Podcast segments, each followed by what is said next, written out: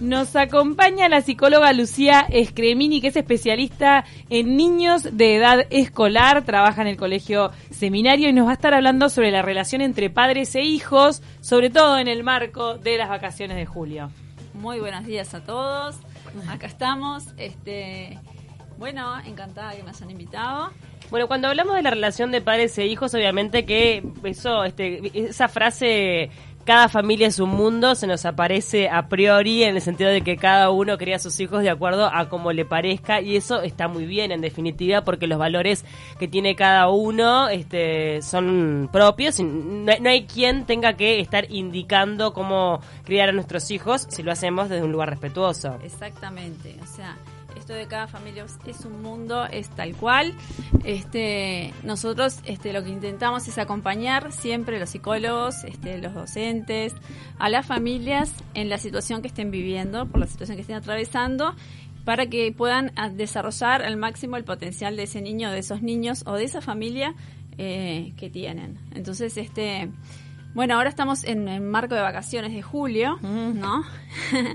y todos los papás están con esto, ¿no? ¿Qué hacemos con los nenes? Este, y yo creo que lo que los nenes, los niños de hoy en día precisan más que nada es a los papás. Entonces, cuando me preguntan qué hacemos en vacaciones, yo digo que precisan tiempo, tiempo con ellos. Yo sé que los papás siguen trabajando y que las vacaciones no es un momento eh, para todos, o sea, los papás tienen que trabajar, pero también es importante darse un tiempo para estar con los chiquilines. Me parece que eso es fundamental.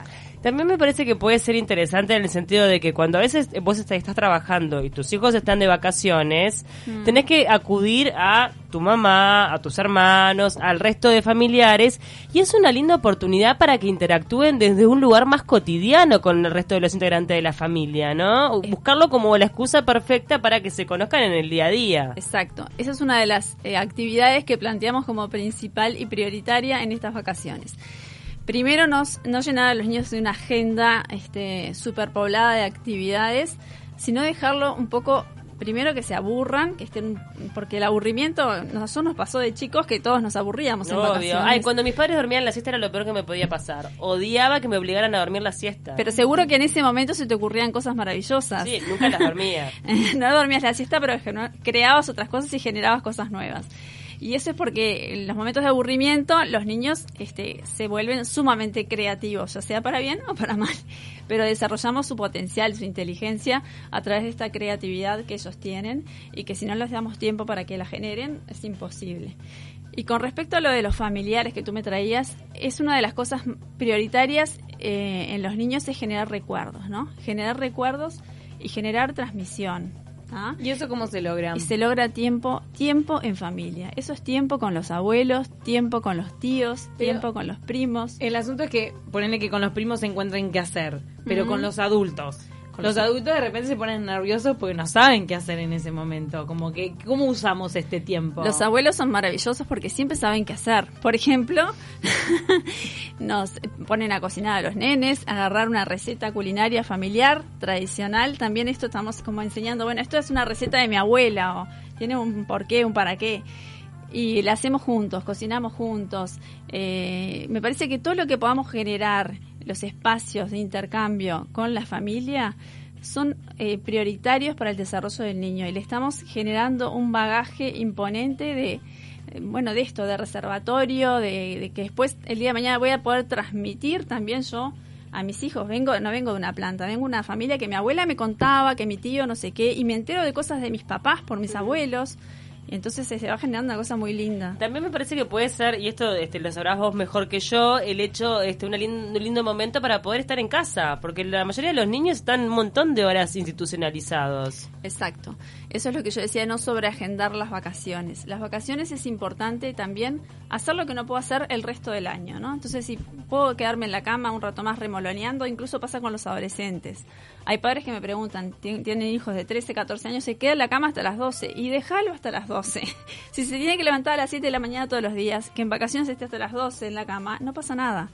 Este, me parece que el hacer cosas que no podemos hacer habitualmente es lo que tenemos que hacer en vacaciones. Estar tiempo en casa, aburrirnos, generar cosas nuevas, diferentes. Em, no sé, también si vamos a planificar actividades, planifiquémoslas juntos, ¿no? Con los chiquilines pensar también en qué cosas podemos planificar. De repente queremos ir a un teatro, también son recuerdos, genera recuerdos familiares, genera una salida, genera complicidad, este, esto de elegir un programa y que no sea todos los días hacemos algo diferente, porque también eso también tiene un costo económico muy grande para algunas familias, ¿no? Esto de las vacaciones de julio, a veces uno se siente presionado porque está la obra de teatro no sé qué, en la película no sé qué, en el cine, no sé, y sentimos que tenemos que llevar a los nenes a todo, y no, y no, elijamos que también los estamos enseñando a ellos a autorregularse y a poder decidir las primeras decisiones que tienen que tomar, bueno, entre esto y esto, ¿qué es lo que tú querés decidir? Y que realmente sea un deseo, porque a veces me parece que se le da tanto a los niños que ya les termina dando lo mismo. Exacto, exacto este, eh, no lo valoran. Es como que ya es una cantidad de información que les llega. Este, un poco yo ayer hablando eh, con la productora, eh, me contaba un poco esto de los centennials y que ellos como que están, no conocen, no conciben la realidad sin las redes, ¿no? Y esto de la inmediatez y del, yo le digo la generación del clic porque tú haces un clic y tenés todo. Y lo, lo que justamente este tiempo de aburrimiento y de estar en familia y de salir un poco de toda esta rutina, es también salir un poco de estas pantallas y de este clic y de esta inmediatez y, buscar el rostro del otro y el vínculo con el otro, ya sea con la familia, ya sea invitando amigos a casa. Algo que cada vez hacemos menos, y yo insisto mucho a los papás. ¿Por qué se hace menos ahora? Porque los papás no tenemos tiempo. Ay, pero qué bajón. Me pensaba que se seguía haciendo. No, cada vez lo hacemos menos. Y está buenísimo seguirlo haciendo y seguir invitando amigos y sobre todo porque qué pasa con esos vínculos, se afianzan, se, se generan vínculos mucho más fuertes. A, mí me parece que me daría tranquilidad. Ahora mi hijo es muy chiquito, pero el hecho de ser una casa de puertas abiertas te da cierta tranquilidad. Porque primero los tenés en tu casa, los conoces, claro. sabes que están este, protegidos, que interactúan. O sea, me parece que eso de te da más trabajo. Y sí, tenés que darle de comer a, tres en vez de a uno, ponele pero vale la pena. Te da mucho más trabajo, pero es un trabajo que vale muchísimo la pena, no solo porque te da confianza, conoces los nenes, conoces las familias. Este, el ser una casa de puertas abiertas habla de mucha generosidad también, ¿no? De que, mm. bueno, vengan todos los que quieran, sino también porque les estamos enseñando habilidades sociales. Y esta es la base de la inteligencia emocional y de todo lo que nos va a pasar el resto de la vida. Lo demás, todo lo que es aprendizaje viene por añadidura. Si nosotros les damos las bases de las habilidades sociales, si los, si los estamos mirando cómo se relacionan con el amigo, si los estamos tratando de no intervenir o intervenir lo menos posible cuando hay alguna situación que, bueno, que debemos vemos que tenemos que corregir por acá o por allá o ayudarlos a salir de algún conflicto, pero siempre tratando de que ellos negocien, aprenden a negociar con sus cosas en un lugar donde se sienten seguros, que es su casa, donde realmente ahí están contenidos. Y bueno, y está mamá y papá mirando y me están como guiando, sin estar como interrumpiendo mi juego permanentemente, pero me están guiando. Hay que enseñarlos a ellos a jugar solos también, ¿no? A jugar con otros y a jugar solos. ¿Cómo pueden jugar solos? Por ejemplo, hay veces que se cuelgan, por ejemplo, cambiándole la ropa a las muñecas. Un rato un rato, no, no aguantan mucho, ¿viste? depende de la edad. Arman la casita de la muñeca, pero juegan, les encanta crear, les encanta crear, eh, tienen mucha imaginación, les, fomentamos la fantasía, se arman casitas, se ponen una colcha, es un techo de una casa y en la cucheta de repente te armaron una casa tremenda y los ves que entran, salen, juegan, hablan, se contestan. Y ahí están elaborando millones de situaciones. El juego es como es el, medio de comunicación, de elaboración más grande que tiene el niño. Entonces, bueno, y ahí volvemos a la eterna discusión de la pantalla, ¿no? Este que, que es tan rechazada por todos los profesionales este, de la psicología infantil por, por bueno, por este, este, este efecto de inmediatez que, que, no da paso a la imaginación y la creatividad. Mm, exacto. ¿Sabías que la Asociación Americana este las pantallas a los menores de dos años las prohibió? Y a los niños preescolares eh, es una hora como máximo de pantalla por día que deberían tener. Este, porque genera mucha dopamina, que es algo que tiene que ver mucho con la adicción, es una, entonces una sustancia que se genera con la adicción. Entonces cuando tú le sacas una pantalla a un niño de dos o tres años, te arma una pataleta, porque quiere seguir prendido a la pantalla, ¿no? Es como que genera pila de adicción. Y después cuando son más grandes, los niños escolares, hay que estar como midiendo un poco el tema de las pantallas y generando un poco de este también de eso, de equilibrio entre actividades al aire libre, entre deporte, entre el colegio y entre la pantalla, porque tampoco se las podemos sacar. La realidad es que la pantalla forma parte de nuestra vida, la vida de todos hoy en día. Y no podemos excluirlos y no tampoco. Los podemos, lo sacamos del sistema. O sea, y además, a veces digo, y mira que a veces me pasa a mí, porque yo tengo un niño chiquito que no le dejo usar las pantallas, el celular no se lo dejo, pero yo lo reuso. Y él me ve todo el tiempo Exacto. con el celular. Entonces, Sí. Eh, obvio, ya se piensa, pero que le estoy dando el peor ejemplo, porque claro, a mí me ve remetida y él quiere lo mismo. Exacto, y aparte los niños somos espejos, ¿no? Sabe- Sí. Sabemos que somos espejos y que están todo el tiempo mirándonos y que están haciendo, pues es muy gracioso verlos jugar.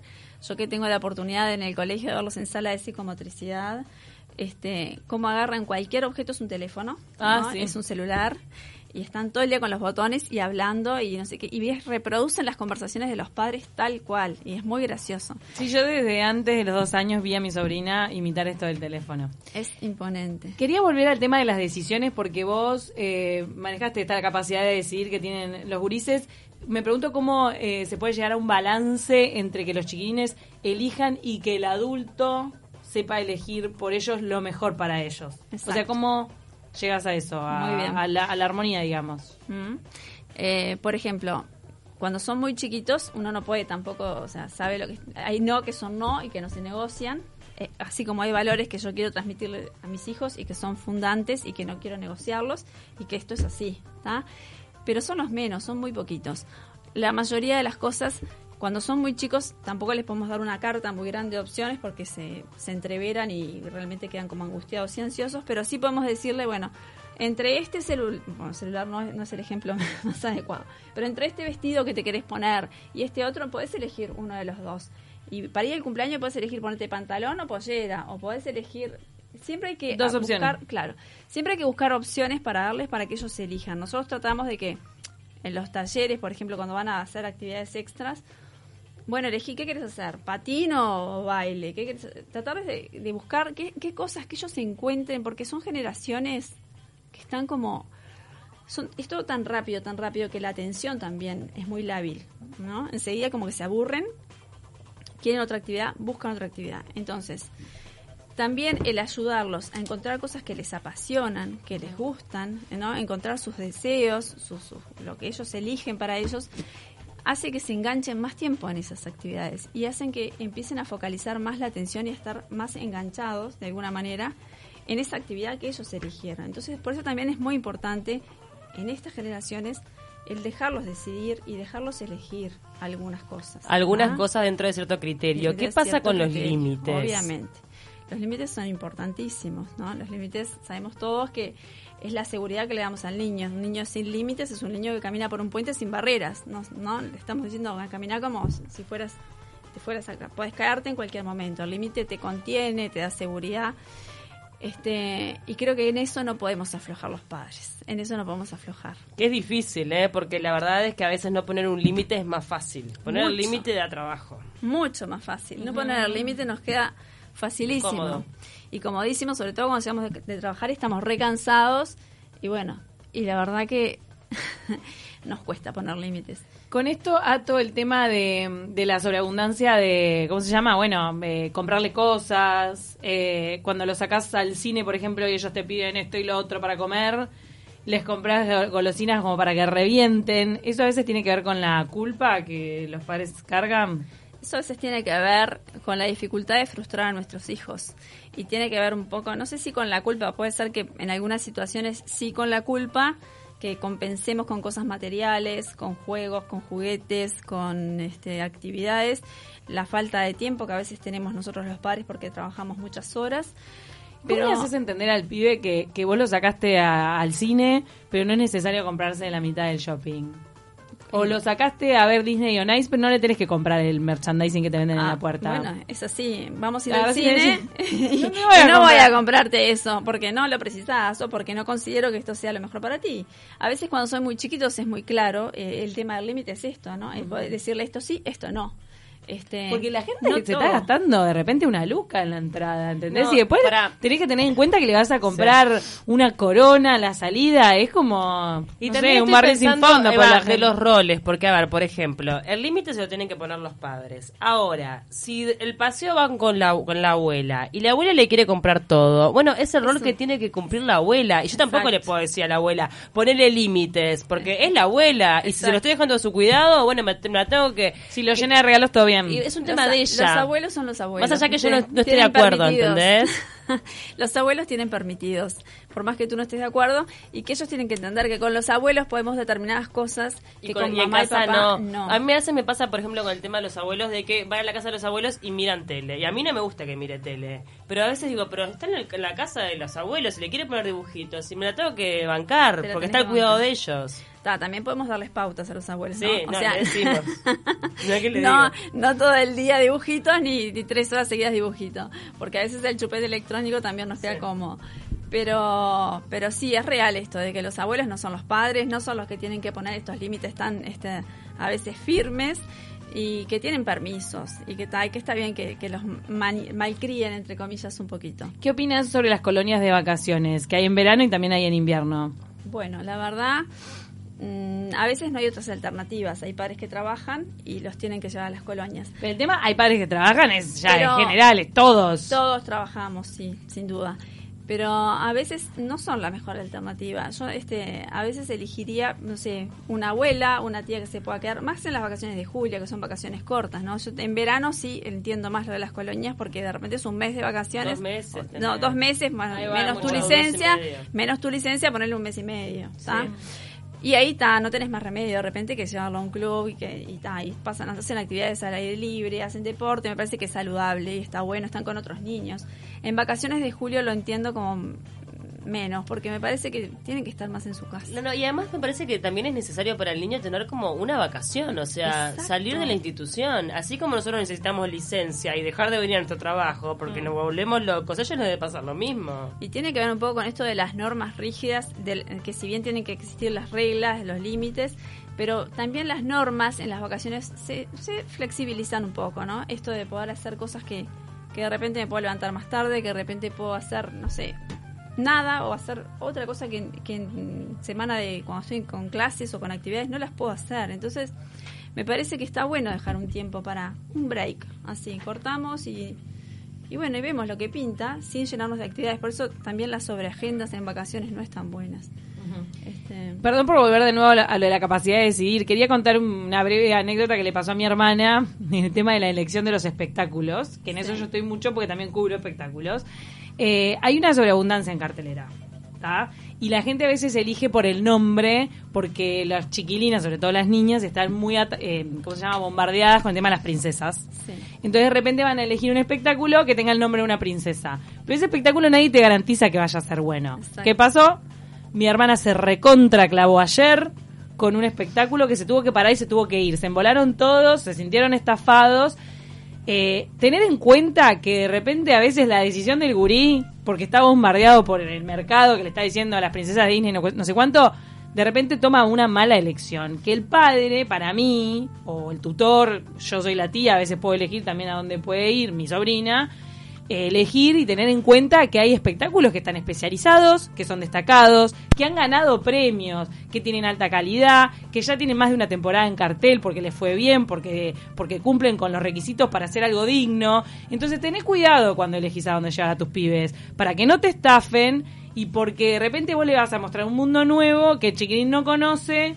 Pero si te eliges siempre a la princesa, de repente la embarra el nene, ¿entendés? Claro, por eso un poco yo te decía, cuando vamos a elegir a los niños, es también le voy a dar a elegir entre dos buenas opciones, no le voy a dar a elegir entre una opción que no tengo cero recomendación, que no sé de Sí. dónde salió, ¿tá? porque tiene una princesa, seguro que va a elegir la princesa, porque es lo que el mercado le está marcando continuamente, ¿no? Es la indignación que me tuve Pero- que fumar ayer cuando yo ese, ese Mirá, espectáculo el nunca... descargo de Camila Civilis indignada con el espectáculo de la princesa. No, que mi hermana se indignó. Y sí, damos una pérdida de plata, de tiempo y, aparte, claro. Claro, no, no. y además, como te digo, también todo el estrés, ¿no? Llevarlo, las colas, los shopping, la gente, te volvés loco. Exacto. A veces que si, pero me hubiese quedado en casa tomando un chocolate caliente. Hay que tener mucho, mucho ojo, de verdad. En cartelera.com.uy pueden ver los, los comentarios abajo. La gente a veces hay variedad de comentarios. Hay gente que te dice que está bueno un espectáculo, otros que está malo. Informate un poquito, de verdad, porque, porque así no te clavás. Las Lucía, eh, como importante. para ir cerrando, una Sí. reflexión. Padres vacaciones de julio. 30 segundos a partir de... ¡Ahora! Ay, bueno, nada, no se estresen con las vacaciones de julio, disfruten, tengan tiempo en familia, disfruten con sus hijos y traten de generar cosas distintas, cosas nuevas. No, no sigan las leyes del mercado. Apelen a les la decir. creatividad. Apelen a la creatividad suya y de sus hijos y tengan más tiempo con ellos. Ellos precisan de ustedes y no tanto de los espectáculos, de los viajes y de todas esas cosas. Recuerdos familiares es lo que les tenemos que regalar a nuestros hijos. Recuerdos de nosotros con ellos y de ellos con sus abuelos, sus tíos, su familia. Wow, Eso qué es todo. lindo. Divina, divina reflexión. Muchísimas gracias a la psicóloga Scremini por tomarse un tiempo para venir a, a acompañarnos y, y hablarnos de este tema de las vacaciones.